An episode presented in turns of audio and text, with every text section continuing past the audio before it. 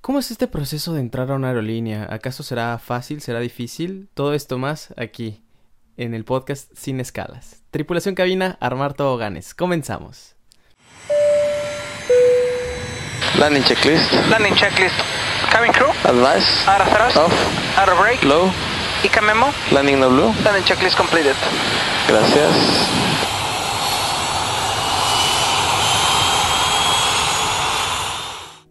Tripulación, ¿qué tal? Nuevamente bienvenidos a este podcast Sin Escalas. Mucho gusto para los que no me conocen, mi nombre es Eric, soy piloto aviador actualmente trabajando en la ciudad de Shanghai, China. Hoy vamos a platicar de un tema muy interesante, un tema que yo creo que a todos, eh, todos los que, tenemos esta ilusión de entrar a la aerolínea, nos las planteamos esta pregunta desde realmente desde que nos interesamos realmente en, en estudiar la carrera, que es el cómo entrar a una aerolínea, cómo es este proceso que tal vez para algunos sea largo, para otros no sea tan largo, pero sobre todo que genera mucho estrés. Ese estrés de no saber si te vas a quedar, eh, no saber qué es lo que viene en la siguiente ronda. Eh, estar con compañeros pilotos que tal vez tengan muchas más horas de vuelo que tú o simplemente que hayan ya tuvieron la experiencia de haber estado en una aerolínea, todo esto eh, afecta en tus en tu estado emocional. Nosotros, los pilotos, siempre vamos a estar en este tipo de estrés. Que te guste o no, lo vas a estar viviendo toda tu carrera. ¿Por qué? Porque al momento de que entras a una aerolínea, después vas a tener siguiendo eh, exámenes. Exámenes que por lo menos es cada seis meses, cada año. Y si no lo llegas a pasar, probablemente te puedan eh, cancelar o mantenerte en espera eh, tu licencia. Entonces, este estrés de estar haciendo exámenes, exámenes, exámenes, va a ser para siempre. de una vez te lo advierto. Si eres de esas personas que cree que cuando estudiaste, pasaste los exámenes y entraste a la aerolínea, ya, ya no tienes por qué preocuparte, estás en la carrera equivocada. Bueno, las aerolíneas ahora en día ya mandan sus boletines vía internet. Esto nos va a beneficiar mucho porque pues antes era bastante complicado eras que el amigo del amigo te dijera que ya van a empezar a dar eh, las convocatorias o que está, estás próximo a, concursar. Era un, un, reto bastante interesante. Lo bueno es que ya ahorita es cuestión de seguir las páginas de Instagram, de Twitter o de Facebook de la aerolínea de la que estés interesada. Generalmente sacan estos eh, folletos, boletines, donde te dicen, hey, necesitamos pilotos y te van a decir los requerimientos yo sé que nosotros a veces tenemos mucho la ilusión de que, ay, no cumplo con este, pero lo voy a mandar. Pero muy probablemente ellos te están pidiendo lo mínimo que están pidiendo en ese momento para que tú seas piloto. Por desgracia hay veces que piden más de las horas de vuelo de las que tú tienes. Y la verdad es que es muy difícil que, te lleguen a aceptar eh, teniendo menos horas. Esto va a ser... Lo, han dicho mucho que sobre los seguros supuestamente si tienes menos horas de vuelo, el seguro pide un deducible más alto. La verdad es que esto no sé si sea cierto o no, la verdad es que nunca lo he investigado. Es como que le decimos nosotros radio pasillo. El radio pasillo es cuando son chismes que has escuchado de otros amigos o de otros pilotos, pero no es una información que sea 100% cierta o al menos no tiene una base, no, no, no te puedo yo enseñar un documento donde diga, ah, se dice esto por esto. Entonces, no crean mucho eso, pero lo que sí estoy seguro es que entre más horas de vuelo, generalmente el piloto pues ya tiene más experiencia en, en volar el avión, en volar una aerolínea o volar un avión. Y pues para volar una compañía pueden asegurar de que ese piloto pues, sea más fácil de pasar los exámenes. Obviamente si tú tienes a un piloto con experiencia y un piloto sin experiencia, el piloto sin experiencia eh, tiene más riesgo de reprobar el examen. Porque no es de que si te contratan en una aerolínea y empiezas un, un examen, perdón, empiezas un adiestramiento inicial, no significa que ya estás adentro. Tú todavía tienes que estar haciendo exámenes para poder pasar el proceso y que puedan expeditar tu licencia con la capacidad que tienes. Entonces, cuando eres nuevo, la aerolínea todavía no sabe en ciencia cierta si tú vas a poder con este con esta carga de trabajo, con estos exámenes. Y obviamente se arriesgan y ha habido personas que en el camino se quedan, que por más que le echan ganas, que no pasan el primer examen, les dan una segunda oportunidad y no pasan, ya no puede hacer nada la aerolínea, ya gastó mucho dinero con ellos y obviamente es una pérdida increíble, entonces lo que la aerolínea va tratar de hacer es que en este, digamos, en estos concursos, pues va a seleccionar los candidatos. Lo mejor de lo mejor que tengan lo van a poner eh, en, en adiestramiento. Ahora, tienes que tener muy en cuenta que la primera aerolínea siempre va a ser la más difícil de todas. ¿Por qué? Por lo mismo que ya te he estado platicando, no tienes ni una, no tienes experiencia dentro de la aerolínea y no es lo mismo que volar en una escuela en la escuela te enseñan como que el fundamento, la base de todo lo que va a llevar después en la aerolínea. Es, es bastante complejo esta información, pero lo que te puedo decir es que eh, velo, velo, de esta manera. La escuela nada más te va a dar la formación para sacar tu licencia, digamos, de comercial multimotor.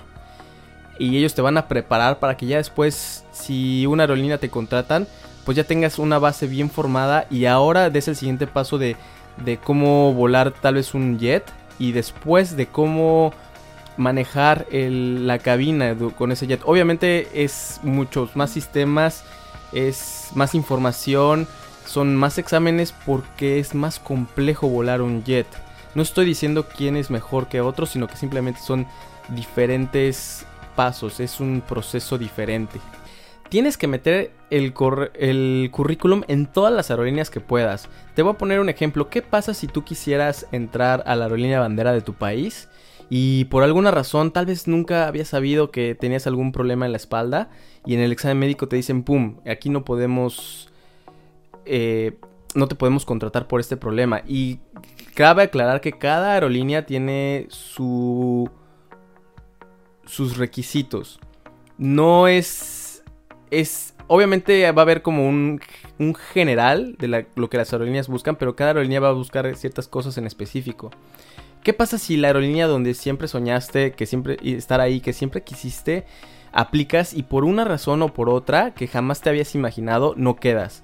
Entonces ya te quedaste tal vez sin la oportunidad de trabajar en otra gran empresa porque se te pasó la vacante y ahora para que vuelvan a contratar se pueden tardar que serán seis meses, un año, no sé, depende de, en qué momento te gradúes de, la escuela.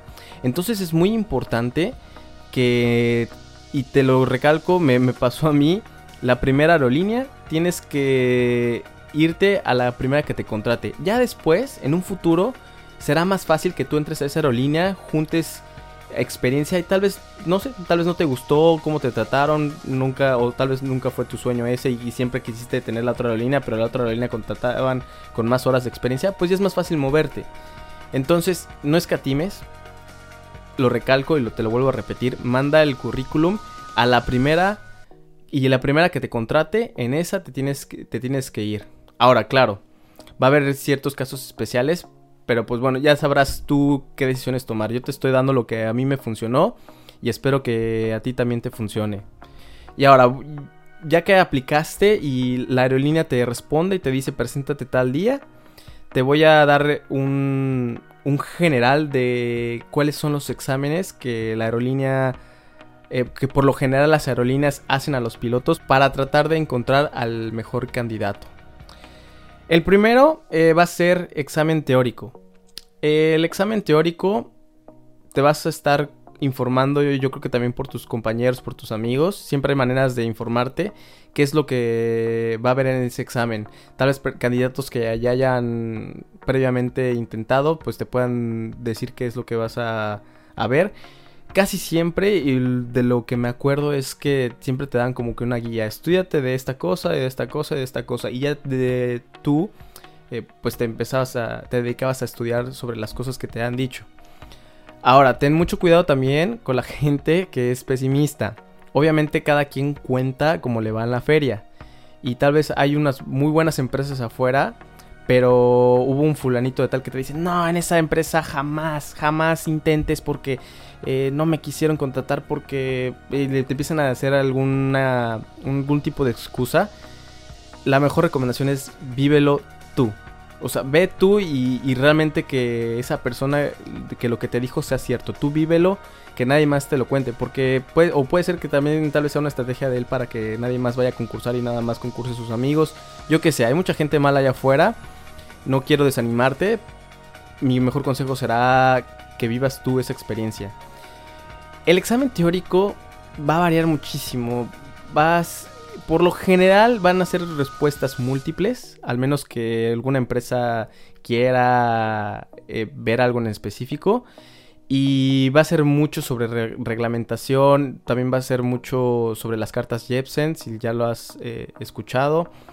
Sobre aerodinámica, no te van a preguntar mucho sobre los aviones que tienen, porque saben que muchos de sus candidatos no han tenido la experiencia de volar ese avión, o tal vez jamás, eh, o tal vez están buscando algún perfil que sea de, de escuela. Es, esto es bastante común que en México que busquen personas que vienen de escuela, porque de cierta manera eh, tú los puedes formar como tú quieras en, el aspecto de volar, porque tal vez si tú vuelas en otra empresa, a pesar que sea el mismo avión, es totalmente diferente si se lo vuelas en otra empresa.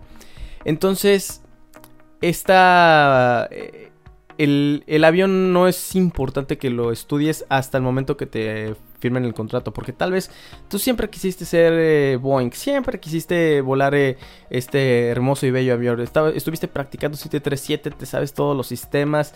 eh, tus amigos te mandaron toda la información de 737. Te, sabes de memoria el avión. ¿Y qué, crees?